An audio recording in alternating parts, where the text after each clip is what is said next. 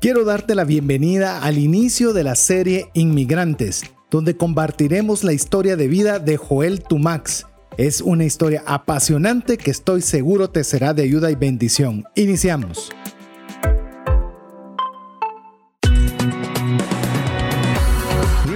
Va más allá de los límites naturales. Nuestro objetivo, darte herramientas que puedan ayudarte a tomar decisiones financieras inteligentes. Somos trascendencia financiera.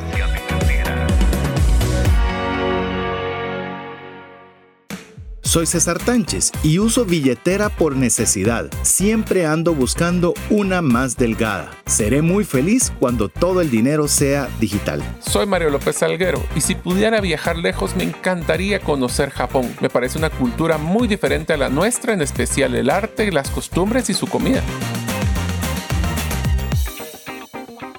Hola, te saluda César Tánchez y es un verdadero gusto poder contar con el favor de tu audiencia en un programa más de trascendencia financiera, un espacio donde queremos brindarte conocimientos y herramientas que te ayuden a tomar buenas decisiones financieras. ¿Para qué? Por supuesto, para estar financieramente bien, para tener para los deseos, también para las necesidades de nuestra familia, pero que sobreabundemos de tal forma que podamos nosotros agradar a Dios pudiendo ayudar a nuestro prójimo, pudiéndole dar alguna ayuda a esas personas que tanto necesitan de alguien que se preocupe por ellos o les pueda dar una mano y que podamos ser nosotros ese canal de bendición a través de ser trascendentes financieramente. Así que queremos darte la cordial bienvenida. Si es la primera vez que tú estás escuchando el programa, vamos a hacer todo lo posible para retribuir ese tiempo que estás invirtiendo con nosotros. Pero si tú también ya eres de las personas que tiene buen tiempo estarnos escuchando, te recordamos que a momento presente tenemos más de 13, bueno, vamos en el camino del año 13 de estar al aire, pues agradecerte el favor de tu audiencia para todos, abrirles desde ya la oportunidad de que puedan ser parte de nuestra comunidad a través de WhatsApp, sean parte de la comunidad de trascendencia financiera. Es muy fácil, nos envían un mensaje al WhatsApp más 502 59 19 05 42 y nos dejan su nombre. Hoy le voy a dejar a, Mario a que salude y les cuente de qué se va a tratar, porque hoy arrancamos una nueva serie y también que hagamos la introducción de la nueva serie que arrancamos el día de hoy. Pues primero que todo, muchísimas gracias amigos por brindarnos este tiempo de su tarde, mañana o noche. Eh, estamos muy entusiasmados en trascendencia financiera para poder continuar dándoles valor. Y una de las cosas que nosotros hemos encontrado es que de los programas más interesantes o que mejor han generado también la retroalimentación de parte de nuestra audiencia ha sido aquellos donde hablamos de casos de éxito o casos de ejemplo de personas que han pues tenido retos, como todos nosotros hemos tenido retos en nuestra vida y que han logrado sobrepasar dichos retos, crecer, trascender y puedes demostrar de que nosotros con pues resiliencia y con bastante esfuerzo podemos avanzar no importando en qué situación nos encontramos. Es por esto que empezamos una nueva serie, que la serie la estamos llamando Inmigrantes. Inmigrantes son aquellas personas que llegaron a un país diferente de donde nacieron y buscaron ahí pues, pues crecer, desarrollarse, buscar objetivos como el de establecerse, hacer una vida, trabajar, estudiar, avanzar y todo lo que tengamos que ver con ese, ese cambio que tuvo que tener de cambiarse de país y empezar una vida con una cultura diferente, con una moneda seguramente diferente, con una idiosincrasia diferente.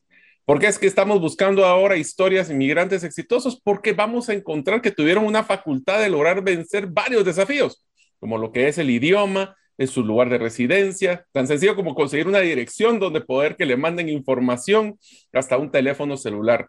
Esa cultura, ese distanciamiento con la familia, eso nos motiva a que las personas que han inmigrado puedan demostrarnos casos de éxito. Eh, mejor aún si usted eh, haciendo alguna pregunta, haciendo algún comentario sobre nuestro invitado que tenemos el día de hoy con el que estrenamos e iniciamos serie, el cual aprovecho para presentarle.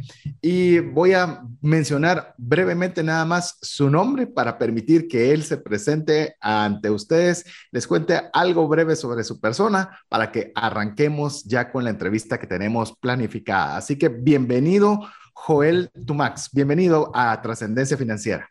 Buenos días, muchachos. Eh, gusto estar con ustedes, eh, César y Mario.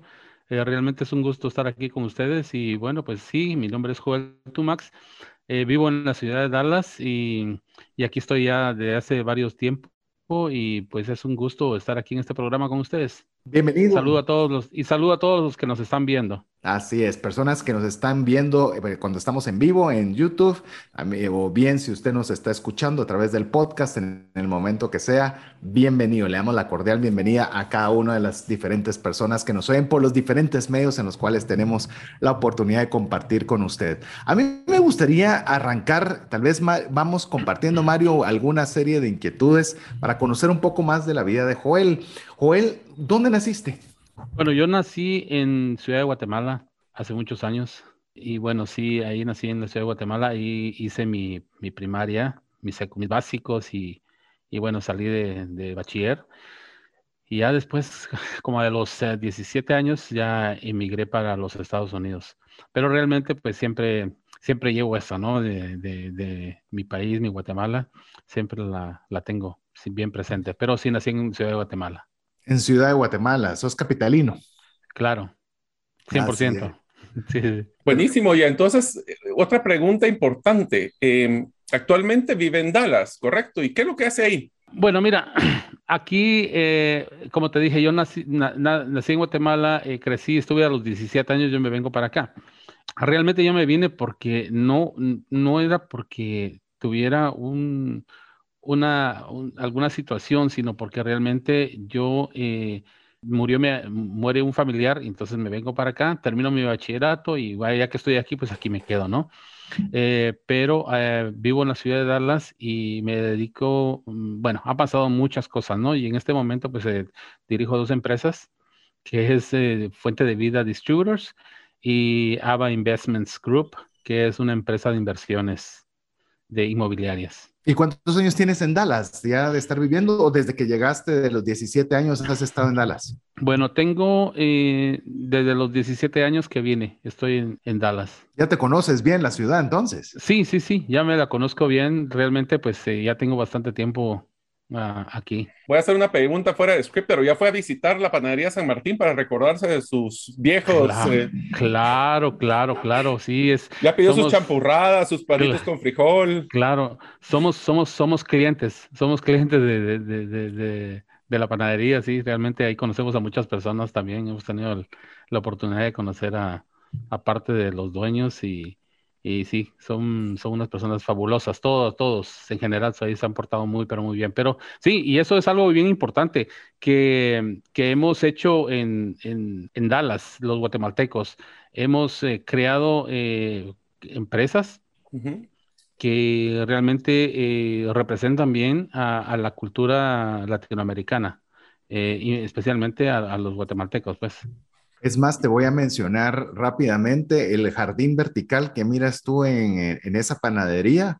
Eh, Mario junto, eh, junto con su esposa fueron los encargados de diseñarlo, de estructurarlo y de montarlo. Así que es producto de importación, Mario. Sí, fue su primer producto, no, segundo proyecto internacional. Buenísimo, sí, sí, sí. Sabes que eh, algo que me ha llamado bastante la atención es de que aquí pues se han Ahorita aproximadamente, me parece, si no estoy mal, somos eh, como unos dos o tres millones de guatemaltecos aquí en Estados Unidos. un poquito difícil contarlos porque no, no, es un poquito complicado, ¿no? Pero eh, la cultura latinoamericana realmente ha eh, creado aquí muchos restaurantes, muchos, muchos restaurantes tipo, tipo negocio, ¿no? negocio pequeño. Pero realmente en este caso, eh, a mí me da gusto ver y, me encanta apoyar a los negocios pequeños. Yo prefiero comprar X o Y cosa en un negocio pequeño y no ir a una tienda grande porque pues es que es algo que hay que apoyar. Y más cuando son latinos, cuando uno conoce a las personas que lo han empezado, que se han esforzado, que han hecho, ¿me entiendes? Entonces eso es bien, bien importante. Y, yo encantado, estoy súper contento de, de, de, de, conocer a personas que han empezado negocios aquí en Estados Unidos. Está, prácticamente estamos em, convirtiendo, hay ciudades aquí en, Dallas, no sé si ustedes, si, si, han venido, conocen, conocen Dallas, ¿verdad? Yo sí. bueno, hay Estuve ahí varias semanas haciendo ese jardín vertical. Bueno, o, ¿Vos hiciste el jardín ese que cuelga? Sí, ese fue mi proyecto. Te felicito, excelente, excelente. Sí, ya está bien despeinado el pobre porque ha crecido mucho las cosas. ha, crecido, ha crecido mucho, sí, sí, eh, ha, crecido, ha, crecido, muy, pero está, sabes que la gente, la gente mira eso mucho. Es, una, es uno de los atractivos. Entonces, realmente eh, hay suburbios, lo que te decía, que hay suburbios, suburbios aquí en la ciudad de Dallas que ya son, tienen un alto, altísimo porcentaje de latinos, que cosa que hace 30 años no pasaba. Yo vine en el año 82, entonces tengo 57 años. Y cuando yo vine, yo te digo, estos eh, suburbios estaban, los latinos, los latinos éramos bien pocos sea, entrabas a una tienda y se miraba mucho, mucho, muy poco latino. Pero ahora esto ha crecido tanto, tanto, tanto que, es increíble, ¿no? Cuéntanos un poquito, eh, Joel, nos mencionaste de dos empresas que tienen la oportunidad de dirigir. Una es Fuente de Vida y la otra Abra Investment, Ava AVA Investments. ¿Nos puedas contar un poquito de, tal vez la historia breve de cada una? ¿Cuál fue que la iniciaste? ¿En qué proceso está? Cuéntanos un poquito el contexto de estas dos empresas que tienen la oportunidad de dirigir. Y tal vez solo voy a complementar la pregunta de César. Sería ideal que se nos pueda contar la historia completa de cómo creció en su, en su carrera allá y que vaya incluyendo las dos empresas. Vos querés la historia completa. Yo quería el final de primero. Sí, pero es que también que nos cuente que al principio, ¿qué fue lo primero que le tocó hacer? Hagámoslo, hagámoslo entonces de inicio a fin. Vamos a dejar que nos cuente Joel un poco cómo fue la aventura laboral a partir de los 17 años desde que llegó a Dallas. A ver, cuéntanos, Joel. Eso está interesante. Mira, es mi, mi, mi, mi, historia es bien larga y bien interesante, bien intensa, ¿no? Muy intensa. Pero sabes qué, lo más importante es que eh, yo me di cuenta mucho tiempo después, o sea, hace poco, Mira, mira eh, la trascendencia de años que ha habido ahí, ¿no? Me di cuenta después de, haber empezado mi vida aquí, eh, de que Dios estaba en medio de todo. Y fíjate que eh, realmente han pasado, para mí los libros son bien importantes. Y te ahí es donde empieza mi historia. A los 13 años de edad, llega a mis manos tal vez el mejor libro hecho por el hombre secularmente hablando, eh, que he tenido yo en mis manos. Eh, y ese libro a mí me transformó de una, de una forma increíble. Eh, y te digo, cambió mi vida por completo. ¿De qué libro estamos hablando? Del libro de Zig Ziglar, de Nos veremos en la cumbre. ese, ese, libro llega a mis manos y entonces yo a los 13 años yo lo empiezo a leer me lo traigo para Estados Unidos y lo sigo leyendo aquí. Entonces, y empezó a hacer efecto ese libro. Esto es como, como la medicina, ¿no? En ese momento tal vez no hizo ningún efecto, pero después empieza a hacer efecto el libro y, y hasta la fecha. Entonces vengo yo y vengo yo a los Estados Unidos a los 17 años. Empiezo a trabajar de, donde podía, ¿no? Porque cuando, esa es una cosa, cuando un, un inmigrante viene para acá, no viene a trabajar en lo que le gusta, viene a trabajar donde cae. Entonces, entonces esa es una, ahí ya tienes una desventaja, porque cuando tú trabajas en lo que te gusta, tienes el 50% del trabajo hecho. Pero cuando, no cuando te ponen a trabajar en algo que no te gusta o que, entonces es un poquito como, no, no, no sé, lo haces porque lo tienes que hacer. ¿Por qué lo haces? Por ganar dinero. ¿Qué es el dinero? La representación del trabajo que nosotros realizamos. Entonces, y es ese, ese, es ese producto de necesidad que necesitamos para poder eh, comprar lo que, lo que se necesita. Y te digo, la vida, la vida, la vida es cara, ¿no? Entonces, fíjate que vengo yo y empiezo a tener un, un que otro trabajo así, ¿no? Entonces, llega un 31 de diciembre, 12 del mediodía. Ustedes dos saben lo que significa es ese momento, ¿no? 31 de diciembre 12 de mediodía. Aquí en Dallas hacía un frío, pero de esos fríos bien, bien duros. Bueno, sí, entonces eh, se, me, se me pincha una llanta de, un carro viejo que tenía y me quedo ahí. Entonces, a duras penas llegué a una gasolinera Entonces, en ese momento me tocaba cambiar la llanta del carro, porque se la llanta estaba mala, ¿no? Y saqué la otra y estaba frío eso, pero frío, frío, frío. Entonces yo, yo ahí, ahí en ese momento llegué a mi punto de quiebre. Entonces luego yo digo, ¿qué hago yo aquí con 17 años? El carro, tengo que cambiar una llanta con este frío, solo, eh, en un país que no es el mío, con un idioma que no es el mío, cuando pudiera estar en mi país ahorita festejando literalmente, ¿no? Entonces, en ese momento viene, vienen varias palabras y varias pues, eh, frases del libro que había leído. Y dije yo, no, yo no voy a dar un paso atrás, yo voy a seguir adelante. Tal vez no tengo el rumbo para, para dónde voy, pero tengo que seguir adelante. Entonces, eh, cambié la llanta y empecé a, trabajar. Fíjate que 17 años uno es prácticamente está saliendo de, ser, de ser un niño, ¿no? Sí. Entonces, fíjate que yo empiezo a trabajar. Entonces, pasa algo bien interesante con mi vida. Ese carro se descompone y viene una persona y me vende un carro. El carro estaba lleno de gasolina y estaba muy bien. Bueno, compro el carro, voy manejando. Fíjate que esta historia no la saben casi nadie. Esta historia solo la sabe mi familia, mis hijos y mi esposa. Entonces voy manejando en un lugar. Yo me acuerdo que eh, no tenía trabajo y entonces yo andaba buscando trabajo y empiezo a buscar, eh, bueno, em, eh, andaba manejando, ¿no? Y yo miraba que el, tanque del gas estaba, estaba lleno. Entonces pasaron dos semanas y el tanque del gas no bajaba la gasolina. Yo dije, seguramente Dios me está proveyendo gasolina. Dije, no, porque no se acaba la gasolina. Entonces de repente que en una esquina, ¡pum! se paró, se para el, tanque y entonces vengo yo y me quedé sin gasolina. Pero el tanque, el medidor de, la gasolina estaba, estaba mal. Entonces ahí me bajé, vi a unas personas que estaban jugando fútbol en una, en una empresa, bajé para pedirles un, ayuda tuve que entrar por la oficina y cuando entré a la oficina la, señora que estaba ahí me preguntó si andaba buscando trabajo. Yo le dije que sí. Entonces, eh, me, al día siguiente empecé a trabajar en ese lugar. En ese lugar duré 22 años. Wow. Entonces, ahí empecé, fíjate, pues ahí empecé a trabajar y bueno, eh, a mí siempre me ha gustado dibujar y, pintar. Yo dibujo y pinto al óleo. Entonces, eh, con, con, el correr de los años, eh, te lo cuento rápido, en esa, en esa empresa eh, pude empezar a hacer los planos de, del, producto que se hacía y todo.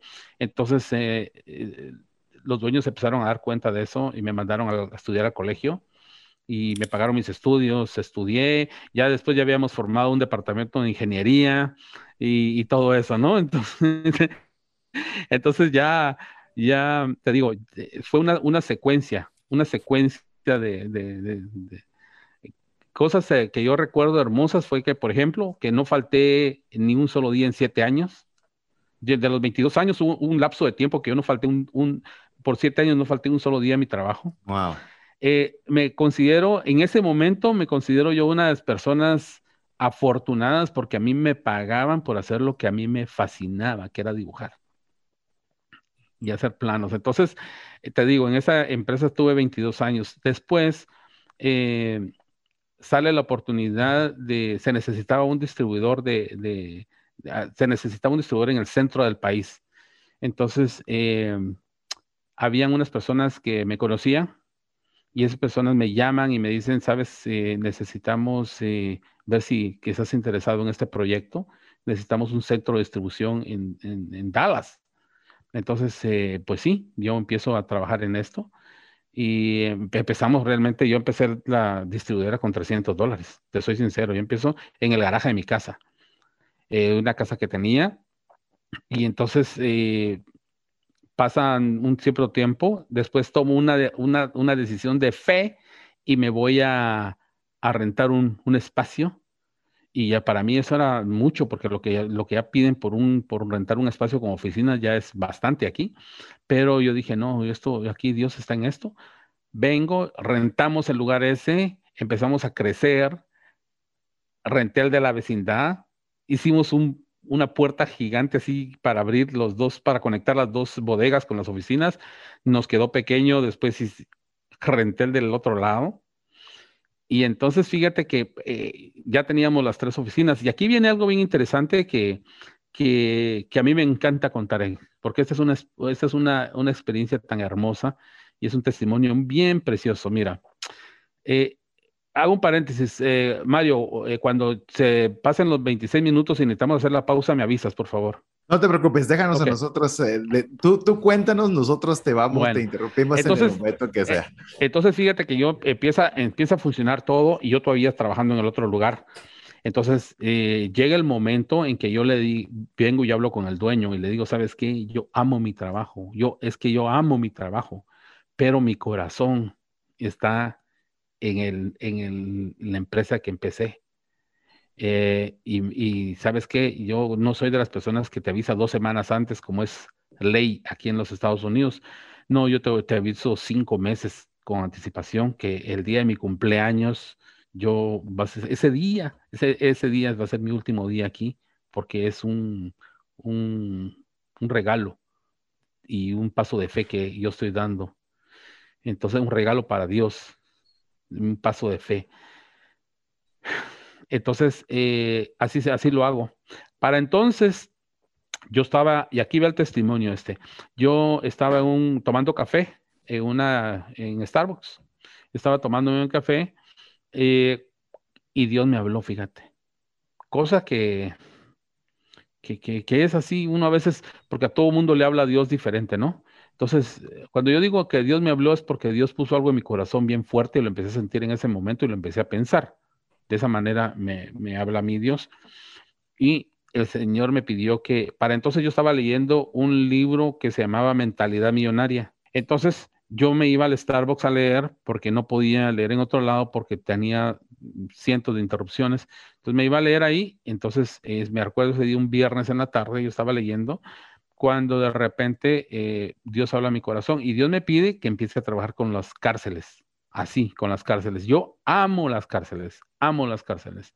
Entonces, bueno, eh, yo en ese momento lo apunté en un papelito que tenía verde que tengo adentro del libro ese, lo tengo, lo apunté y puse así, literalmente, Dios me ha hablado el día de hoy y me, ha, me ha pedido que trabaje con las cárceles. Ni idea, entonces empiezo yo a buscar personas que, visiten a los presos y llegan a mí varias personitas que amo con todo mi corazón eh, porque tienen ese ministerio desinteresado tan hermoso. Entonces eh, empezamos a trabajar con las cárceles, a enviar Biblias, a enviar revistas, libros que me sobraban, todo tipo de material suave que, con el que no se pueden hacer daño. Entonces empezamos a enviar. Bueno, pasaron dos años y nosotros allá rentando los tres lugares, ¿no? De pronto yo estaba trabajando allá cuando me Dios, otra vez me volvió a hablar el Señor. Dije yo, es momento que yo busque un lugar. Entonces yo empiezo a, buscar, hablé con la persona que me conseguía eh, propiedades y le digo, ¿sabes qué? Yo quiero eh, buscar un lugar para la empresa. Y entonces viene y me manda siete diferentes warehouses, bodegas. Posibilidades. Sí, ubicaciones. Siete ubicaciones. Y a mí me mira, Mira, mira, está tan emocionante que voy a tener lo que hacer como, un, como, las, como las novelas. De que si usted quiere saber cómo sigue esta historia, nos va a tener que dar unos minutos para que podamos tener mensajes importantes para usted, recordándole que si usted quiere saludar a Joel Max a través del WhatsApp más 502 59 19 05 42. Recuerde que puede hacerlo y a la vez estará usted participando para poderse llevar, ser el ganador de un libro que vamos a obsequiar, 10 razones para invertir en criptomonedas y 5 para no hacerlo. Así que lo dejamos que usted nos escriba y no se despegue porque seguimos con esta interesante historia que estamos hablando ahora con Joel. ¿Te gustaría aprender a invertir en criptomonedas y también a realizar una estrategia de inversión? Te animo a llevar los cursos que hemos desarrollado con este tema en herramientasprácticas.com. Hola, te saluda César Tánchez y deseo animarte a invertir en tu educación financiera. Te recomiendo adquirir el libro Más rápido y más lejos en sus finanzas, en el que obtendrás un mapa de 5 pasos para tener una vida abundante y feliz. Solicita el tuyo al 4236-0263 o si vives fuera de las fronteras de Guatemala, puedes adquirirlo en formato digital o físico por medio de Amazon. Decisiones financieras diligentes que honran a Dios y provean recursos para nuestras familias y prójimo. Yo no sé cómo está usted, pero yo estoy bastante contento, bastante intrigado cómo sigue esta historia de, cómo fue el proceso de tener un trabajo de 22 años a esa transición para ir formando la empresa propia, también ese deseo de ayudar a las personas en la cárcel. Y yo, Mario, antes de, darle la continuación a Joel para que nos pueda seguir contando la historia, me parece increíble lo de la gasolina lo que pudo haberse tomado como algo malo, de quejarnos de que pues, cómo iba de mal el medidor y mil cosas feas que pudieron haber sucedido, de ahí sale una oportunidad de trabajo, me parece. Yo no sé cómo lo viste, Mario. Yo como una persona creyente, te digo, solo se lo puedo atribuir a que era el propósito de Dios de conseguirle trabajo a Joel. Diría de que uno de los aprendizajes más fuertes que he tenido en mi vida es siempre estar abierto a oportunidades. Y el estar abierto a oportunidades significa de que a veces una crisis puede ser una oportunidad si estamos dispuestos a verla así. Así que esto de la gasolina fue impresionante. También me gusta mucho y es algo que quisiera recalcar y es que nuestra cultura eh, latinoamericana de ser formales en nuestro trabajo es una gran ventaja competitiva. Lo que mencionaba Joel de los de dejar los cinco meses no es lo necesario ni lo requerido por ley, pero demuestra gratitud y apreciación como nosotros deberíamos de tener con cada oportunidad que se nos pone enfrente. Así que yo creo que ha sido un, esas dos de las tantas que ha apuntado, y hay muchas todavía que seguramente nos va a contar Joel. Sí, es, aquí está en mi cuaderno de notas, como usted lo puede ver y siempre se lo hemos dicho, es importante que si usted escucha el programa lo haga con papel y lápiz para poder sacar sus principales aprendizajes. Si no, recuérdese que nosotros le enviaremos, si usted es parte de nuestra comunidad de trascendencia financiera, le enviaremos el podcast para que usted lo pueda escuchar, lo pueda compartir, lo pueda enviar a sus amigos, parientes y se una con nosotros a la tarea de aprender practicar y compartir. Sin más, mucha introducción y todos están, bueno, ¿y a qué hora continúa la historia?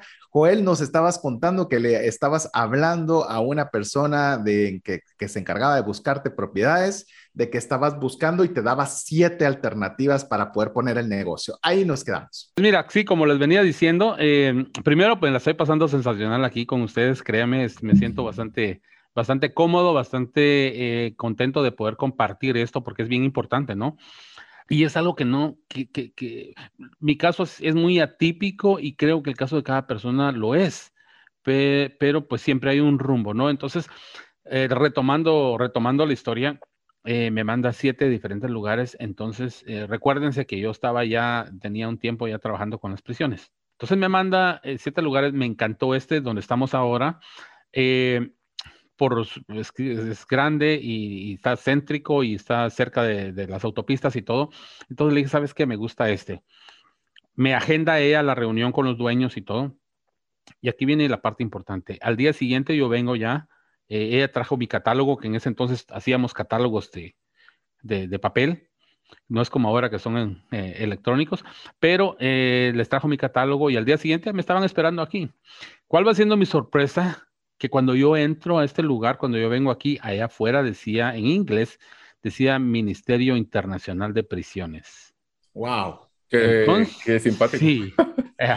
Entonces vengo yo y entro y entonces eh, aquí este, este, edificio era, estaba lleno de muchas oficinas, ¿no? Yo tuve que eh, romper muchas oficinas para hacer más espacio en bodega, pero me estaban esperando y me dicen, ¿sabes qué? Hemos, eh, aquí tenemos tu catálogo, miramos lo que, lo que tú haces, miramos a qué te dedicas y todo, y queremos venderte este edificio a ti porque eh, sentimos que es para ti.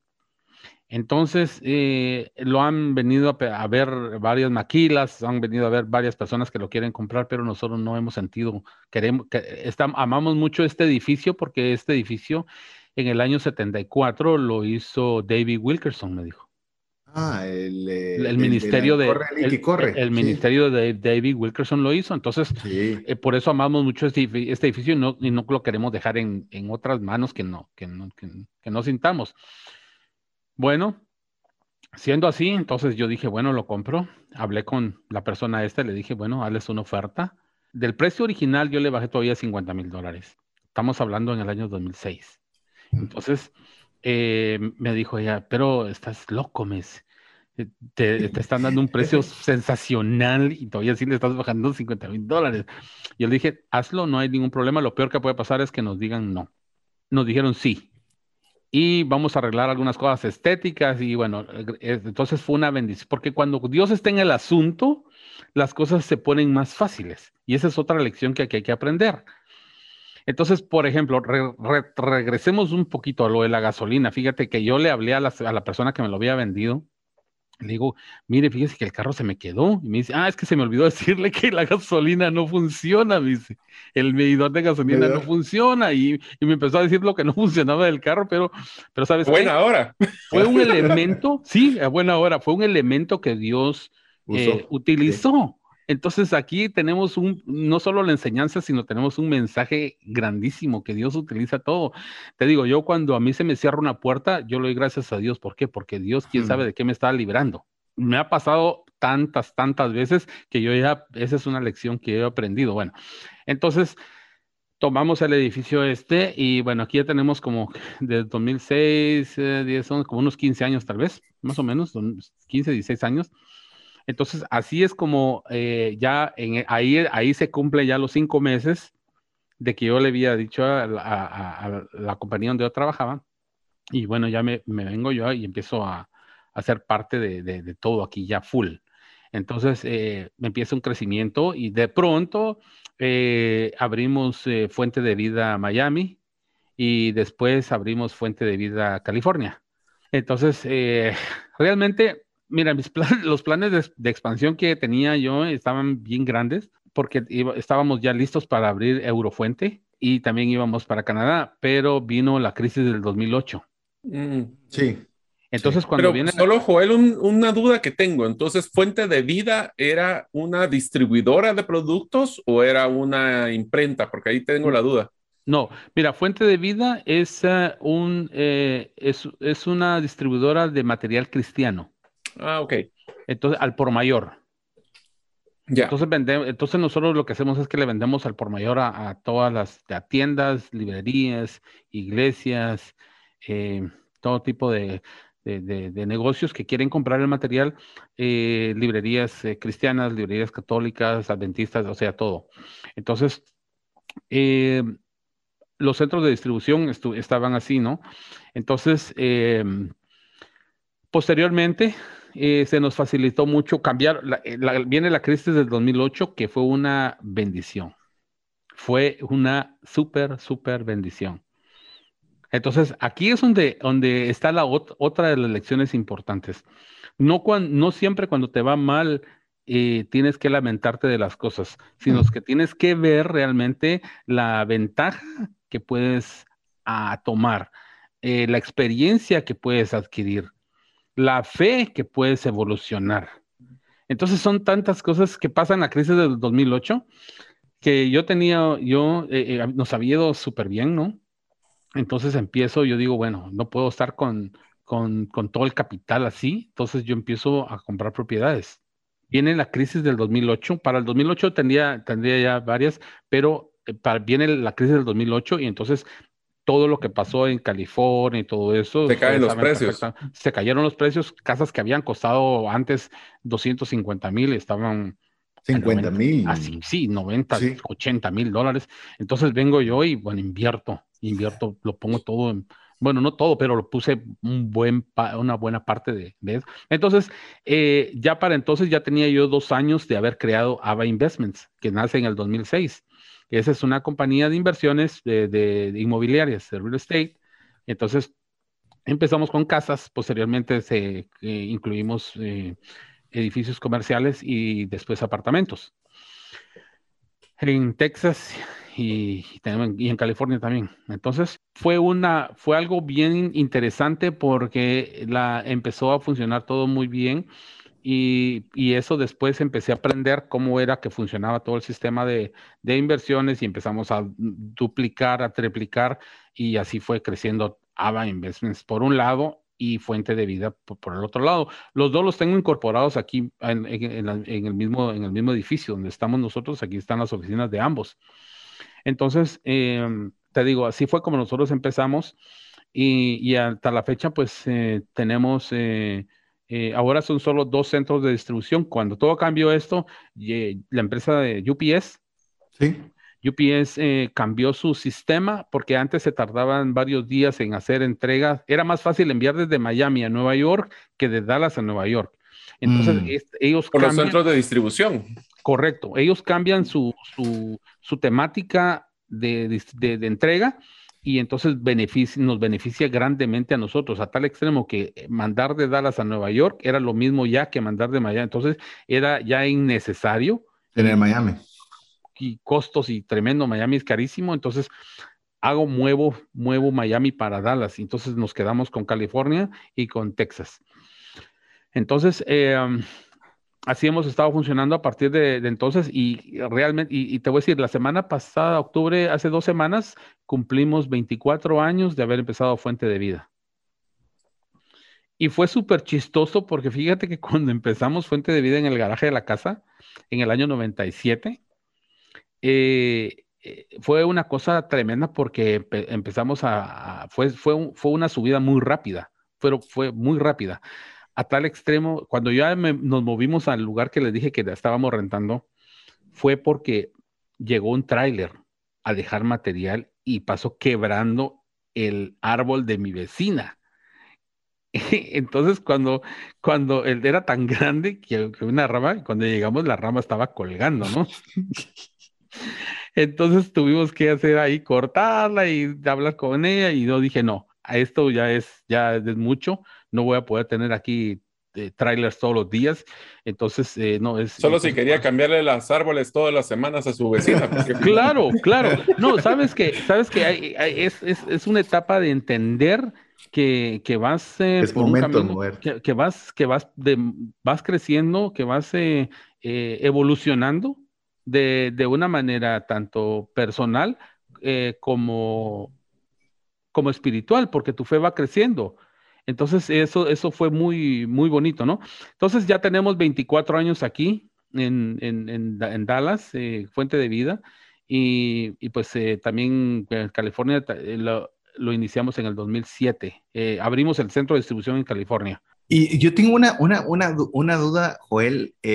¿Cómo nace la idea original, es decir, porque el pasarse, llamemos, de, estar en un trabajo a tomar la decisión de abrir el garaje, eh, ¿por qué se te ocurrió el material de libros cristianos? ¿Qué, qué, qué, pasó por tu cabeza en el momento de tener esa idea?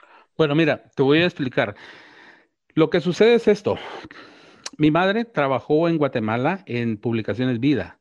Ella trabaja en Publicaciones Vida, tal vez ustedes no se recuerdan de eso, pero eh, era eh, una librería cristiana que estaba en la Avenida Bolívar, ¿te acuerdas? Sí, sí, sí. Bueno, entonces ahí trabajó ella en muchos años. Entonces, e, ella, eh, ella era amiga de una persona aquí en Estados Unidos, del presidente de Editorial Vida. Entonces eran muy amigos. Entonces un día el presidente de este le llama a ella y le dice, Estela, tengo una situación, necesito, está pasando algo en Texas Parece que aquí había, eh, en el paso había un distribuidor y las cosas no iban tan bien. Entonces dijo, necesito sangre fresca, necesito alguien que, que, tenga el empuje, que tenga las ganas, que tenga, conoces a alguien en Dallas. Entonces mi madre le dice, claro, allá, están mis hijos.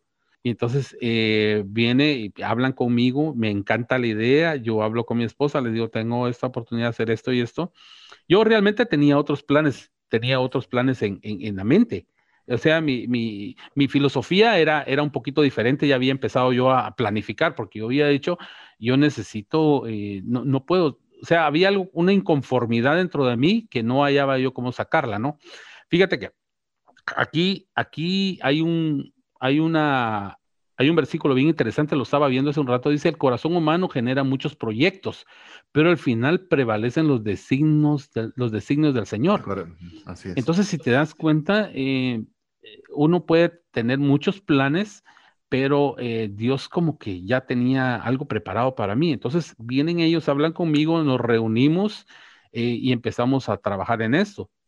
Yo realmente te digo, yo no, no tenía un gran capital para empezar, pero empezamos y, te digo, cuando Dios está en esto, fue, fue muy fácil. Fue, bueno, fue, la integración fue muy fácil, pero el trabajo fue arduo porque fue eh, y algo interesante. Te decía antes de que empezáramos la reunión que las generaciones de ahora quieren todo muy fácil, lo quieren tipo microondas. Entonces, pero no, esto, esto, cuando uno empieza un negocio, te digo, esto es cuestión de que de, sos de, empezás de, de 7, 6 de la mañana, 11, 12 de la noche y estás ahí. Persistencia. Necesitas una persistencia, pero absoluta. Entonces, y necesitas apoyo de, de, todos. Yo recuerdo, te recuerdo mis hijos eh, que son parte ahora de, de, de, de ABA y de, y de Fuente, eh, me recuerdo que estaban chicos ellos y, se quedaban dormidos en la mesa, ¿no? Se quedaban esperándonos, se quedaban dormidos, eh, estaban con los, bueno, mm. estaban con nosotros, pero ahí se quedaban, eh, y pues fue una secuencia de cosas que han pasado. Ahora, pues te digo, es fácil recordar y agradable y hasta sonrisa, pero cuando uno está en esa situación, entonces la, la, el mensaje aquí es, es tener una, buena idea. Si, si, si, piensas que estás empezando algo o quieres empezar algo, pregúntale a Dios primero, porque todos tenemos un propósito, todos tenemos un trabajo que hacer. Entonces es, eh, es importante analizar primero que podemos tener muchos proyectos, pero si va a prevalecer la voluntad de Dios, entonces empecemos por ahí empecemos por preguntarle a Dios cuál es tu voluntad para mi vida, cuál es tu voluntad para, para el trabajo que voy a hacer yo, porque fíjate que en mí se fueron acoplando muchas cosas. Y, te voy a decir, eh, hasta la fecha, al día de hoy, son, me pasan tantas cosas que yo no las puedo creer. Eh, o sea, a, veces me da, tal vez no lo digo en una forma burlona, no, pero te digo, me, me, da, me da risa me da, me da como, una, como un gozo, tal vez, me da como un gozo eh, eh, ver cómo, cómo, cómo Dios pone las cosas, cómo, cómo Dios acopla situaciones a mi vida. De una te voy a dar un, un, ejemplo. Mira, este ejemplo es fantástico. Aquí cerca está una calle que se llama Forest Lane. ¿ok? Bueno, pues resulta que hay un edificio como de cuatro o cinco pisos y lo estaban vendiendo. Y yo le dije a mi hijo, este, edificio lo están vendiendo, vamos a verlo, eh, y porque lo quiero comprar. Entonces, bueno, fuimos, está, me encantó porque yo dije, este edificio puedo poner eh, muchas eh, clínicas médicas, lo puedo adaptar y todo. Lo, lo, primero que hicimos cuando entramos fue que nos asustaron los elevadores. Yo dije, este elevador se va a caer. entró, no, dije, no. Entonces, lo primero que te dije Ahí sí van a necesitar los servicios médicos. Sabes, sí, yo di cuando, cuando, cuando lo vi, dije, oh, este, este, este, este elevador, este edificio necesita elevadores nuevos, uno. Ahí te vas dando cuenta todo, ¿no? Entonces, bueno. De el carro, ¿eh? De el carro. Sí, sí, fíjate, fíjate que sí. Entonces, pasó un tiempo, realmente yo dije, no, ¿sabes qué? Sentí como que no, sentía paz y esa es, otra, esa es otra de las cosas como Dios me, como Dios me confirma algunas cosas. Cuando, cuando yo siento paz, es una respuesta de, Dios afirmativa. Cuando yo siento así como que no, entonces eh, hay algo. Hay que seguir el instinto, ¿verdad? Yo me voy, sí, yo me voy por, por el lado ese, ¿no? ¿Qué pasa? Pasa un mes y medio y de repente salgo yo de aquí, salgo yo, voy por, por allá manejando, cuando de repente los bomberos bombas de agua y bomberos, escaleras y el edificio se estaba quemando. El cortocircuito. Mira, yo no sé qué pasó con el edificio, pero hasta la fecha está quemado. Ya han pasado, no sé, cuatro años. Y el edificio lo, lo, lo, ¿Lo abandonaron, todo, lo, abandonaron, sí, eh, y está con los vidrios rotos, todos quemados. Tendrá uno, dos, tres, como cuatro pisos el edificio. Eh, pero no lo han reconstruido, yo no sé qué pasó realmente, pero el edificio está quemado. Entonces, fíjate que aquí es una, aquí es una, una enseñanza muy, muy buena también, que cuando no, cuando las cosas, cuando sientas hacer algo y no realmente no sientas paz, entonces yo pienso que, que hay, hay algo que va a pasar. Entonces Dios te está librando de algo. Fíjate, Lo que pasa es que tenemos que tener los oídos abiertos y el alma abierta para escucharlo. Ese es el problema. Y sabes qué? Y trabajar en un, en el, en un, en un modo de, de, tranquilidad, porque cuando le pones ambición a, a lo que puedes adquirir, eh, tienes un camino lleno de piedras. Garantizado, garantizado. Entonces, eh, es bueno tener metas, fantástico. Es bueno tener sueños, fantástico. Convertir los sueños en metas, lo que quieras, pero cuando eh, ya te desbordas por, por, por, querer absorber o por, por tener eh, llevar a cabo eso, ¿me entiendes? Eh, entonces ahí empiezan, empiezan los problemas. Pero te digo, ese es uno, unas, unas, unos pequeños ejemplos que me estoy acordando de cosas que han pasado, ¿no? Pero es interesante. Y mencionaste, y mencionaste varias cosas. Yo quisiera tal vez, antes de que nos sigas compartiendo de, de, de, tu historia de vida, hay dos cosas que me llaman la atención. Mario, si tenés alguna otra, aunque creo que por el espacio creo que apenas va, van a estar las mías y vas a dejar las tuyas en el siguiente. Eh, veo la importancia de dos cosas. Una, ver que tus hijos vieron ese esfuerzo. Es decir, incluso se quedaran dormidos en la mesa. Es decir, no tuviste que decirles, hijos, hay que trabajar duro y las cosas que valen la pena deben hacer esfuerzo. Te lo vieron, o sea, lo vieron e, en tu caso, lo vieron en tu esposa. Claro, había que decir algo verbal, pero tus acciones estaban reflejando, eh, dando con, con, tu acción física lo que era necesario. Y a esto lo quiero amarrar con una inquietud, tu esposa. ¿Qué tan fundamental fue en toda esta, en toda esta vuelta que nos has contado hasta este momento? Bueno, fíjate que sí, eh, realmente yo tuve la, la bendición de casarme con una mujer que le gusta trabajar. que le encanta trabajar. Eh, no sé de dónde saca tanta energía realmente. Entonces, eh, fíjate que hay un, hay, un, hay un dicho popular latinoamericano y que lo he usado yo en varias oportunidades eh, cuando le hablo a otras personas y es que un leño no arde solo. Entonces, y la Biblia habla de la ayuda idónea. Entonces, cuando tú te pones a pensar en eso, siempre tienes que tener el apoyo eh, de, porque sí, mira, si, si no me hubiera apoyado hubiera sido más difícil, mucho, mucho más difícil, porque te digo, cuando uno empieza, eh, no tienes los elementos como para poder contratar gente calificada y, todo eso, porque estás empezando. Entonces, necesitas el apoyo de alguien. Entonces, eh, el apoyo de mi esposa fue fundamental, porque realmente ella, mientras yo estaba en, la otra empresa, yo trabajando, ella se encargaba de, fuente de vida, de empezar y todo eso. Entonces yo venía, si salía del lonche, venía, hacía lo que tenía que hacer, regresaba, después volvía a regresar, hasta que te digo, ya le dije, ya me ocupé, ya entonces ya de la dirección y todo, pero fue fundamental.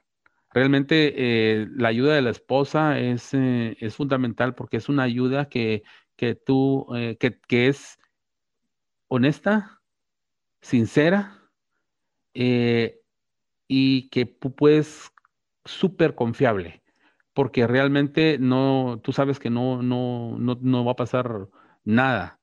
Te digo, a mí, a mí me han pasado muchísimas cosas en todo este caminar, te digo, tengo decenas de ejemplos de cosas que me han sucedido con otras personas, pero realmente te digo, fue fundamental la ayuda de la esposa en los proyectos. Y hasta la fecha, eh, cuando necesitamos hacer eh, una reunión de, inversión de algo, nos reunimos los cuatro, eh, dejamos a, dejan a sus hijos y nos reunimos los cuatro y bueno, aquí pasamos cuatro o cinco horas tomando decisiones, ¿no? Eh, porque los cuatro estamos, en, estamos en, esto, ¿no? Entonces, eh, tengo la bendición de que, pues, eh, mis hijos, pues, me ayudan bastante en esto. se encargan de la parte de ABA. y solo me comunican por decisiones qué es lo que sé que hacer y cómo va todo, y, todo entonces, y fuente de vida también. Entonces, estamos aquí los cuatro. ahora es un poco más fácil para mí porque yo trabajo un día sí, un día no, un día sí, un día no. Entonces, a veces te, digo, por ejemplo, estos días que sí se ha requerido porque estamos en planes, en planes de mudanza, eh, fuente de vida. ¿Vas a mudar? vas a mudar de ese edificio que tiene tanta historia? Eh, vamos a la allí, la allí, porque eso, eso creo que necesita una historia aparte, pero vamos a hacer una breve pausa para que usted pueda escribirnos un mensaje al WhatsApp más 502 59 19 05 42. Si usted le está resultando como a nosotros, como a Mario y a su servidor inspirador a la historia, queremos que le mande un mensaje, Joel, hágalo sentir, a, mándele el apapacho digital, apapacho le decimos como muy, muy guatemalteco, pero ese abrazo digital, así que lo dejamos mientras usted nos escribe al WhatsApp más 502 59 19 05 42 con mensajes importantes para usted. ¿Te gustaría aprender a invertir en criptomonedas y también a realizar una estrategia de inversión? Tenemos a llevar los cursos que hemos desarrollado con este tema en herramientasprácticas.com. No permitas que una enfermedad o fallecimiento inesperado destruya la economía familiar. Contrata un seguro de vida, gastos médicos o de bienes con expertos. Cotiza el tuyo al WhatsApp 5995 4444. Tener seguros es una decisión financiera inteligente. Mensajes vía WhatsApp 502 59190542. Queremos agradecerle cada uno de estos mensajes que usted nos está enviando al WhatsApp más 502 59 19 05 42. Le ofrecemos que cada uno de los mensajes dirigidos a Joel, cada uno de ellos serán enviados para que él desde Dallas pueda recibir cada una de esas muestras de cariño. Recordamos WhatsApp más 502 59 19 05 42. Si es la primera vez que nos escribe, le recordamos que guarde ese número entre sus contactos para garantizarse de recibir de nuestra parte información. Punto número uno, enviarle nuevamente el podcast para que lo pueda escuchar, disfrutar nuevamente y que mejor aún, compartirlo con sus amigos, con sus familiares, compañeros de trabajo. Mario, continuemos porque estamos emocionados y aprendiendo con Joel Tumax. Pues con Joel hemos aprendido muchos eh, aprendizajes y especialmente a mí me han llamado la atención varios. Algunos que voy a mencionar es cómo podemos involucrar a la familia y el apoyo de la familia es crítico para poder ser exitoso. También tenemos que estar claros de que cuando existe alguna oportunidad tenemos que ponerla en manos de Dios, pero tenemos que abrir los ojos y el corazón para estar pendientes de esas emociones o esa forma como cada uno tendremos para interactuar con Dios y que escucharlo para ver si realmente sentimos que esa oportunidad debería avanzar o no. Sin embargo, ahorita hemos encontrado de que existen muchas oportunidades que también tenemos que decir, y tomarnos el tiempo para poder hacer la evaluación de dicha oportunidad y no solo porque miramos que vale la pena, vamos a entrar, como este caso que nos mencionó el ejemplo del edificio que paró después quemándose, Joel. Así que ahora nos comentaba de que están hablando de que se van a mudar y ese edificio tan icónico, ¿qué fue lo que pasó, Joel? ¿A dónde van? Bueno, fíjate que lo que sucede es esto. Nosotros yo, eh, conforme el tiempo va pasando, uno va aprendiendo cosas, ¿no? y una de las cosas que nosotros, eh, que yo he aprendido es que no, eh, el desapego. El desapego es importante porque cuando tú le pones sentimiento o emoción a algo que, a, una decisión, entonces, en cuestión de empresarial, entonces tienen, tienes, que, tienes mucho que perder tienes que buscar realmente lo que realmente te conviene. Entonces, tú hablas de este edificio icónico. Sí, este edificio lo amo con toda mi alma y es una de las propiedades que yo le he dicho a mis hijos que nunca quiero que se deshagan de ellas. Son dos. Entonces, eh, este es uno de ellos. Entonces, este edificio, nosotros nos vamos a, nosotros compramos otro edificio eh, cerca de aquí. Entonces, en este momento, pues lo están demoliendo por dentro porque vamos a, vamos a, construir eh, eh, oficinas nuevas. Y entonces vamos a mover el centro de distribución de aquí, lo vamos a mover allá. ¿Y qué va a pasar con ese edificio? Bueno, ya lo, ya lo tenemos rentado. En enero vienen las personas a las que se los vamos a rentar. Entonces, eh, es, parte del, es parte del business. Entonces, eh, por eso es de que, te digo, está precioso porque lo hemos, lo hemos hecho muy lindo, ¿no? Eh, pero eh, realmente es, algo que tiene que ser el lugar donde vamos se acomoda más a nuestras necesidades, a lo que realmente necesitamos. Entonces, eh, aquí tenemos eh, muchísimo espacio extra, muchísimo. Entonces, eh, viene una compañía para acá y nosotros nos movemos para allá, para muy cerca. Estamos como unos siete minutos de aquí. Entonces nos vamos a mover para, ese nuevo lugar y vamos a dejar rentado este, este edificio. Esa es la historia del, edificio, sí. Fantástico. Vienen más cambios, Joel. Claro, claro. Claro, te digo, y tenemos eh, muchos planes más, ¿no? ¿Te gustan los cambios? Te, me gustaría hacerte esa pregunta. ¿Te gustan los cambios? Me encanta la pregunta que me haces. Mira, yo creo que los cambios son buenos cuando sabes hacia dónde te diriges. Todo tipo de cambio va a ser bueno cuando sabes hacia dónde te diriges.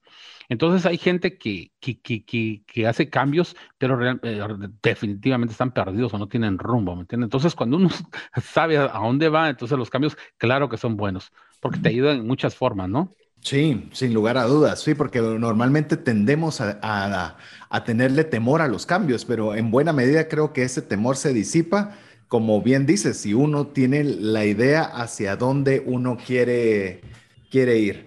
Eh, yo, yo quisiera también que nos comentaras, eh, Joel, algo que, que, me lo has comentado en las interacciones que hemos tenido previo a, a poder, a poder estar ahora ya con toda la audiencia, es la, ¿cuál es la lección más importante que has aprendido? Porque me lo has dicho varias veces, pero quiero ahora que se la compartas a la audiencia. Bueno, mira, yo he aprendido muchas lecciones, muchas lecciones importantes, pero eh, la lección, yo pienso que es la más importante en mi vida, es eh, incluir a Dios en todas las decisiones que yo hago porque cuando no lo hago, mira, tengo un, tienes un, un, un chance de, de, hacerlo bien o de no hacerlo bien, ¿me entiendes?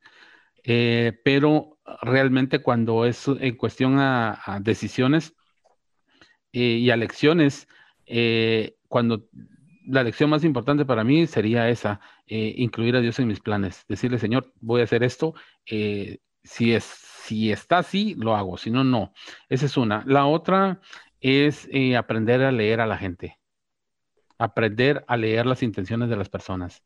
Esa es una, esa es una lección que me ha costado muchísimo, muchísimo dinero, sí, a, tener que aprender, eh, pero eh, es importante para mí. Eso es bien importante. Desde, desde la postura, de, las, del, deseo, de, las acciones, de, entonces yo te digo, he aprendido, no soy experto, realmente no, pero me ha ayudado bastante. Entonces hay muchas lecciones eh, financieramente, ah, de amistad, eh, muchas, muchas, pero yo pienso que la más importante de esa es, eh, la mejor es consultarle a Dios cuando tú quieres hacer algo eh, para que si Dios te frena o te cierra la puerta, yo creo que es importante no, no, no seguir, porque la necesidad, sabes hacia, dónde nos llega, ¿no?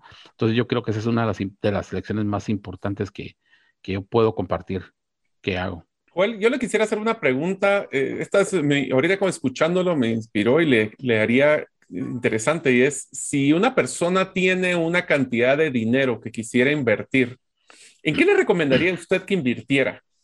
ahorita, en este momento que nos encontramos, eh, pensando que estuvieran en Estados Unidos o en Guatemala? ¿Qué es lo que usted considera que podría ser una buena inversión basado en su experiencia? Bueno, eh, yo el consejo más, eh, el, mejor consejo que le puedo, le puedo, dar a alguien es esto. si tuviera una cantidad de, dinero, ¿en qué la pudiera invertir? Bueno. Porque ahorita estamos hablando de que el mundo de de inversiones en inmuebles en Estados Unidos está muy alto, o sea, el costo, los precios están en, un momento de pico, ¿no? Es que sí, es que todo el mundo quiere, mira, todo, todo el mundo quiere invertir en este momento, pero eh, realmente yo me voy, a, me, voy a, me voy a subir un poquito a esta pregunta. Mira, cuando tú tienes, cuando quieres invertir, es porque tienes un capital. El capital que yo invertí cuando empecé Fuente de Vida en el 97 fueron 300 dólares. A las tres semanas yo ya debía 17 mil dólares. Así, de veras. Entonces, eh, sí, esto, esto fue así. Entonces, cuando, cuando tienes una cantidad de dinero, tienes dos opciones. O lo haces, o el dinero, o lo haces tu Dios, o lo haces tu esclavo. Mm. Cuando tú haces el dinero, tu Dios, lo tienes en el banco, no me toquen mi dinero, no, el dinero no lo toco, estoy, lo tengo ahí, esto es sagrado, ¿me entiendes? Cuando lo haces tu esclavo, lo pones a trabajar día y noche para ti. Ah, qué bueno. sí.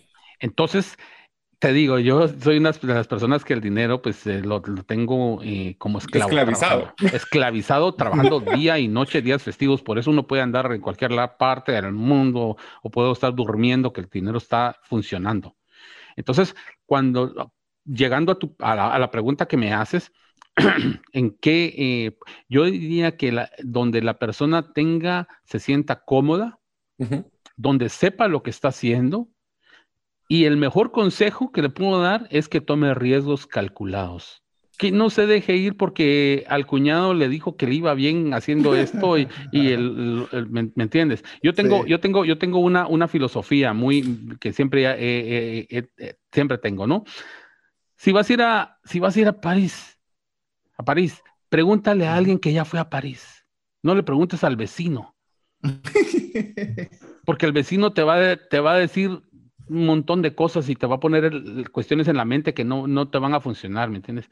Si vas a hacer algo, eh, rodéate de personas que sepan lo que están haciendo, pide consejos, toma riesgos calculados, eh, consúltale a Dios, eh, mira si la necesidad existe en el mercado. Fíjate que algo, una lección que me dio una persona de una editorial, y ahí se las dejo. Ustedes que ya este, empiezan su, su, o ya tienen experiencias como escritores, me dijo alguien de una editorial, me dijo, mira, a nosotros nos mandan muchísimos libros todos los meses, muchísimos. Tenemos un cuarto lleno de libros nuevos que están llegando de escritores que nos ofrecen los libros. Y es una editorial muy grande. Pero, ¿cómo escogemos los libros? Bueno, tenemos un comité y el comité dice, tenemos estos libros de estos autores. ¿Existe la necesidad de este libro en este momento en la gente que está allá afuera? ¿Realmente este libro va a ayudar, va a bendecir, va a darle rumbo, va a enfocar a esas personas? ¿Sí o no? Mm. Entonces, así es como mm. descartan libros y así es como los incluyen. ¿Me entiendes? Entonces, yo te digo, hay, hay eh, hay, los libros se venden por necesidad o, porque alguien siempre necesita de un, de un libro o se venden porque alguien es muy famoso. ¿Entiendes? Entonces, el último, por ejemplo, el último libro de, de Pablo Coelho, yo ni lo leí. Lo compré y no lo leí. ¿Por qué? Porque cuando lo empecé a leer decía, aquí traduzco el manuscrito que, o sea, estaba haciendo solo una traducción. Si, te das cuenta, el, último libro lo, vas a ver. Entonces, eh, es más que todo eh, súper comercializado, ¿me entiendes? Solo, solo por el nombre, entonces lo vas. Entonces, realmente yo te digo, es importante que, que uno eh, invierta en lo que uno sabe, en lo que uno conoce, no se metan a invertir en cosas que no conocen, pregunten. Es mejor que empiecen un negocio en algo que dominen y que piensen que pueda funcionar, aunque sea poquito, que empiecen a ganar poquito, pero no hagan algo que no vaya a funcionar. Conozco muchos casos de personas que, que ahora que, que, aquí el gobierno de Estados Unidos les mandó dinero, eh, y se pusieron a, invertir en cosas que fue un robo total, ¿me entiendes? Entonces, eh, realmente pues no tenían nada que perder porque pues eh, habían tenido el dinero, gratis. Dinero gratis, entonces lo invirtieron en cosas que realmente no, no funcionó. Y bueno, y algún, alguien me llamó y me dice, mira, esto y esto y esto. Entonces, pues realmente no conoces el producto, no sabes de hacer esto, no, tenías 100% de probabilidades de fracasar en esto. Pero yo diría de que este comentario, Joel, nos encaja en dos cosas. Uno es exactamente, o sea, quitémosle el tema de inversión y pongámosle cabal lo que nosotros hemos desarrollado en el libro. Es exactamente las mismas recomendaciones que damos a nivel de conocimiento. Y me encanta el concepto de esta, de esta comité, solo que yo le quitaría el concepto de libros y le pondría cualquier proyecto, cualquier empresa, cualquier producto. Es, ¿existe una necesidad o no? Porque si no, ¿quién lo va a querer comprar? Fíjate que sí, es, pero hay algo también que, yo quiero, hablando de los libros y que, de lo que estábamos hablando, les, voy a dar una, les voy a dar una experiencia que, yo tuve, ¿no? Cuando, cuando viene el libro digital hace unos años, ¿se recuerdan? Sí. que todavía hay gente que lo miras en un avión y está, está bien en un avión, estás leyendo tu libro porque no vas a andar con todos tus libros ahí. Si tienes tu, está perfecto. Ahí ese es el lugar ideal, ¿no? Entonces, pero fíjate que yo, cuando vino el auge de los libros, en, yo dije, esto se va, a desaparecer. Yo no sabía qué iba a pasar. Me fui a parar a una, fui a una de las librerías americanas aquí más, más grandes, una cadena. Entonces me, me paré donde estaban los libros en español y ahí estuve varias horas parado esperando y empezó a llegar gente a buscar libros y a buscar libros. Y a cada persona que llegaba, yo me le acercaba y le decía, lo saludaba. Y le preguntaba, mire, le dije, ¿ya vio el, anuncio este de, de, los libros digitales que están aquí?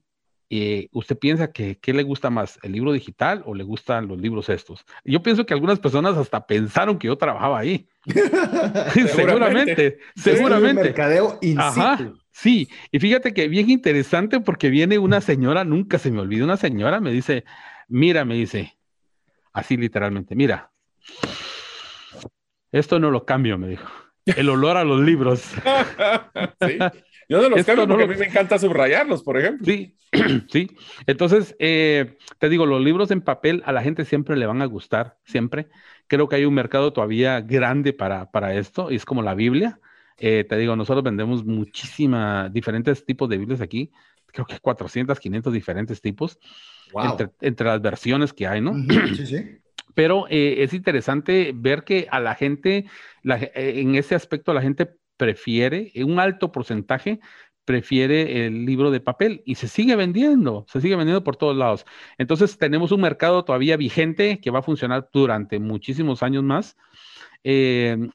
no sabemos hasta cuánto, hasta cuándo, pero eh, va a funcionar. Pero es interesante esto y hacer libros que realmente eduquen, eh, den un valor a, las personas. Eh, que instruyen, que, enfoquen. ¿Sabes? Con lo que me dijiste, me, quedé pensando con lo de invertir, porque fíjate que a pesar de que yo estoy con mi tiempo bastante limitado por las dos organizaciones que, dirijo, aún así estaba viendo la feria virtual de Cantón en China. Y estaba lloviendo mucho, mucha maquinaria. Y yo digo, después de, pasar no sé cuántas horas viendo eso, digo yo, ¿para qué estoy viendo esto? sí, sí, de veras. O sea, estaba yo analizando muchas cosas, pero es, es, es ese, es ese corazón de búsqueda, de, de, de, seguir adelante, de emprender, que es lo, lo que te hace. Entonces, eso, cuando llenas tu mentalidad de esas cosas, hablaste de una palabra súper clave, eh, César, hace un rato, y es criterio. Cuando tú vas formando un criterio, te vas creando algo en la mente que eso formaliza tu forma de pensar de una manera que te da empuje, te da seguridad. Y más cuando ya tienes personas trabajando contigo, le causas seguridad, causas liderazgo que, en, las personas. Y eso, eso es funcional y buenísimo. Mira, eh, Joel, quisiera eh, no me quedarme con esta inquietud. Eh, una, ah, quisiera que le compartieras, nos compartieras una dificultad o una adversidad que tú pensaste de esta no salgo o cómo, cómo voy a hacer para salir de esta situación. ¿Cómo fue que lograste salir de ella y tu aprendizaje? Bueno, mira, eh, Sé que han de ver muchas, pero alguna que tengas así bien grabada, que de aquellas que dice uno, uy. Bueno, mira, realmente te digo, mira, no te, no te voy a mentir, no, no, no, no, porque tal vez no me lo vas a creer, pero eh, no tengo muchas. No tengo, no tengo muchas. Fíjate que es, eh, cuando yo te, hablaba de, riesgos calculados, eh, fíjate que ahora con la pandemia, mira, pues somos un producto de espiritualmente de primera necesidad, pero eh, secularmente o de no sé cuánto, estamos en la línea hasta el 10 o el 12, no sé cuánto, ¿no? Pero te, te lo pongo así. Si una persona, tú como autor, ustedes dos como autores, una persona en la época de la pandemia viene sin dinero, ¿qué prefiere comprar? ¿Una lata de, papas o, o de, frijoles o un libro? Por supuesto, la comida. Claro, porque tienen hijos y tienen que alimentar. Entonces, Yo, durante la pandemia, nosotros nos pasó algo muy interesante, fíjate. Nosotros trabajamos todo el tiempo, no despedía a nadie. Eh, fue algo muy, eh, pude ver la mano de Dios en medio de todo. Eh, o sea, estábamos aquí, obviamente al principio con un miedo tremendo porque no sabíamos qué era lo que estaba pasando, pero fíjate que realmente esa es la, tal vez la prueba de fuego más grande que, que hemos tenido pero realmente como nosotros eh, habíamos, teníamos un fondo de, hace como, es que esa es, otra cosa que, yo le quiero decir al empresario de hoy. Eh, existen personas que trabajan por su cuenta, existen negocios pequeños, negocios y, existen las empresas. Entonces, eh, por ejemplo, a, los empresarios o negocios, eh, es interesante y es importante poder tener un, ahorro, un ahorro de, en el que puedan tener el cash flow, que lo puedan tener eh, fuerte para que puedan, no solo por el tipo de inversión, una inversión de emergencia que se tenga que hacer, como nosotros de pronto tenemos que hacer inversiones de emergencia porque ahora que está, se está acabando el papel, que ha habido una crisis de papel, tuvimos que hacer eh, unas inversiones muy fuertes en material y tuvimos que esperar un año para que vinieran. Eh, hicimos una orden muy grande de, material y, se tardó un año en venir porque estaba siendo impreso en China, ¿te imaginas? Se tardó todo, una, todo un año. Entonces, eh, es importante mantener siempre un, un, fondo, siempre. Entonces, esta tal vez la prueba, esta más grande que te puedo decir yo, fue la pandemia en la que Dios nos sostuvo con su mano. No, no pasamos, no, no dejamos de trabajar ni un solo día. Estuvimos eh, vigentes, a pesar de que las iglesias, y nota, nota esto, la mayor, la mayor clientela que nosotros tenemos entre tiendas y todo son las iglesias. Entonces, la, la gente no estaba asistiendo a las iglesias, obviamente. Entonces, las iglesias estaban cerradas. Entonces, nadie estaba comprando. Aún así, no nos, es complicado. No nos faltaron clientes de veras nos faltaron clientes, eh, estuvo, estuvo regulado. Y, fíjate qué interesante, y aquí es donde yo puedo ver la mano de Dios grandemente. A final de año, cuando se hicieron, se hizo todo y se hizo la declaración de, se junta todo, ¿no? Nos dimos cuenta que habíamos tenido una ganancia. Encima de todo, tuvimos, una, tuvimos ganancia todavía. Eh, vi, una, una ganancia, mm, tal vez no como los otros años, pero una ganancia Cualquier cosa positiva fue ganancia. Uy, claro, claro. digamos, yo me quedé asombrado, realmente me quedé asombrado. Dije, en medio de todo, yo pensé que íbamos a salir en. Eh, tablas. Eh, sí, tablas, pero fíjate que no. Entonces, esto tal vez ha sido la, la, experiencia que, que, que, yo te puedo decir que, es, que ha sido más, uh, más, fundamental, pero también fíjate que fue algo súper especial, porque mm, durante la pandemia eh, yo pude ver que el mercado cambió.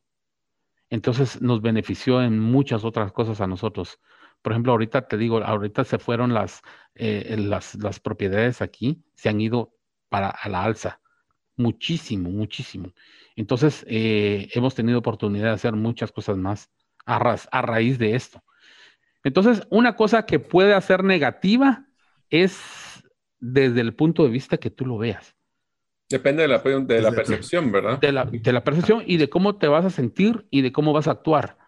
Porque si ves las cosas negativas, obviamente te vas, a, te vas a centrar en un cuadro negativo. Pero si dices, está pasando esto y de esto, puedo hacer esto y esto y esto, todo, todo yo creo que todo radica en la mente. Es un tema de actitud.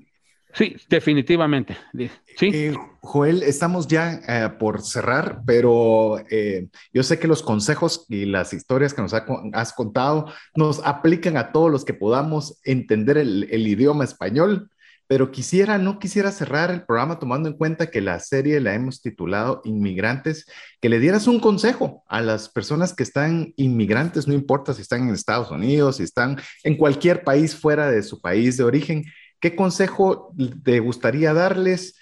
Eh, un consejo final a aquellos que, están, que han tenido o por necesidad o deseo de inmigrar. Bueno, mira, gracias por la pregunta, porque realmente es, es, es una pregunta que yo deseaba, deseaba mucho que me hicieras. Eh, y te voy a decir, el mejor consejo que yo le puedo dar a la gente es que no inmigre. Eh, ¿Por qué?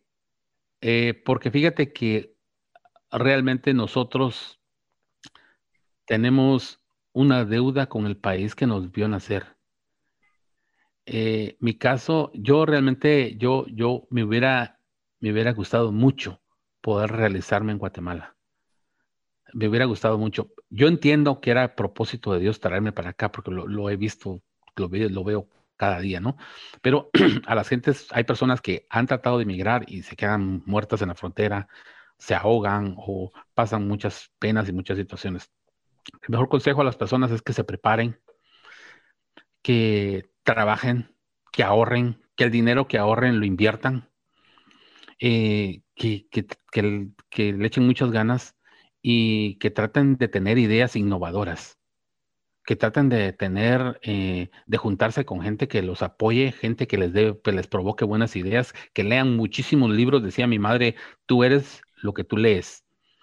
Y tenía toda, toda la razón de todo, mira, todos los libros que yo leo, que también yo subrayo, Mario, porque los tengo todos, todos subrayados, eh, tenía, mi, madre tenía toda la razón, me decía que yo, iba a hacer lo que yo leyera, y sí, sí, realmente terminé haciendo eso. Entonces, y terminé pues vendiendo libros, ¿no? Entonces, pero fíjate que es interesante eh, esto que las personas crean en sí mismos, no crean tanto en el país, Aquí hay personas que tienen 30, 40 años aquí y todavía viven en apartamentos. A, diferencia de gente que está en Guatemala y tienen su casa. Entonces, el venir a un país no significa que les va a ir de, la noche a la mañana bien, no, todo implica trabajo, pero todo va a estar en la mente. Te, puede, te puedes ser, puedes desarrollarte, puedes ser tremendamente exitoso eh, donde quiera que estés. No, no, no, no, no es el país, no es el gobierno, no es tu familia, no son tus amigos, sino realmente es uno mismo el que uno puede desarrollarse, actuar, eh, trabajar, desarrollarse y tener éxito como persona, como individuo y, hacer crecer al país. Ese es el, el, consejo que yo les doy es, sean ustedes mismos, trabajen y expándanse donde quiera que estén. No van a depender de un país porque van a, si emigran, por ejemplo, a Estados Unidos, van a estar solos y un idioma que no conocen y es otra cultura. Entonces, quienes ya estamos aquí, pues obviamente, pues ya nos tocó, ya pasamos por tantas cosas, ¿no? Pero yo te lo digo, eh, César, porque realmente yo, yo, yo veo día a día muchas cosas que pasan aquí, ¿me entiendes? Entonces, yo creo que hay un potencial. Se están haciendo, eh, en este momento, se están haciendo muchísima gente exitosa en Latinoamérica, están naciendo nuevos millonarios en todos lados de Latinoamérica no tiene, no es necesariamente en otro país o emigrar, sino creo que con el potencial, con la astucia, con la ayuda de Dios y con un trabajo y con una buena actitud, eh, podemos desarrollarnos en cualquier lugar donde estemos. Muy amable, Joel. Yo creo que esa es la mejor forma, Mario, de poder cerrar el programa y poderte agradecer el tiempo que tuviste bien compartir con nosotros. Realmente nosotros no somos un formato corto, somos un formato de una hora treinta y se nos pasó rapidísimo. Así que muchas gracias, Joel, por el tiempo que nos dedicaste. Estamos seguros que va a ser de ayuda y bendición. Así que en nombre de Joel Tumax, Mario López Salguero, Jeff en los controles y su servidor César Tánchez. Esperamos que el programa haya sido de ayuda y bendición y podemos contar y esperar contar con usted en la próxima semana en un programa más de trascendencia financiera. Que Dios le bendiga. Por hoy, esto es todo. Esperamos contar con el favor de tu audiencia en un programa más de trascendencia financiera. Esta es una producción de iRadios Guatemala Centroamérica.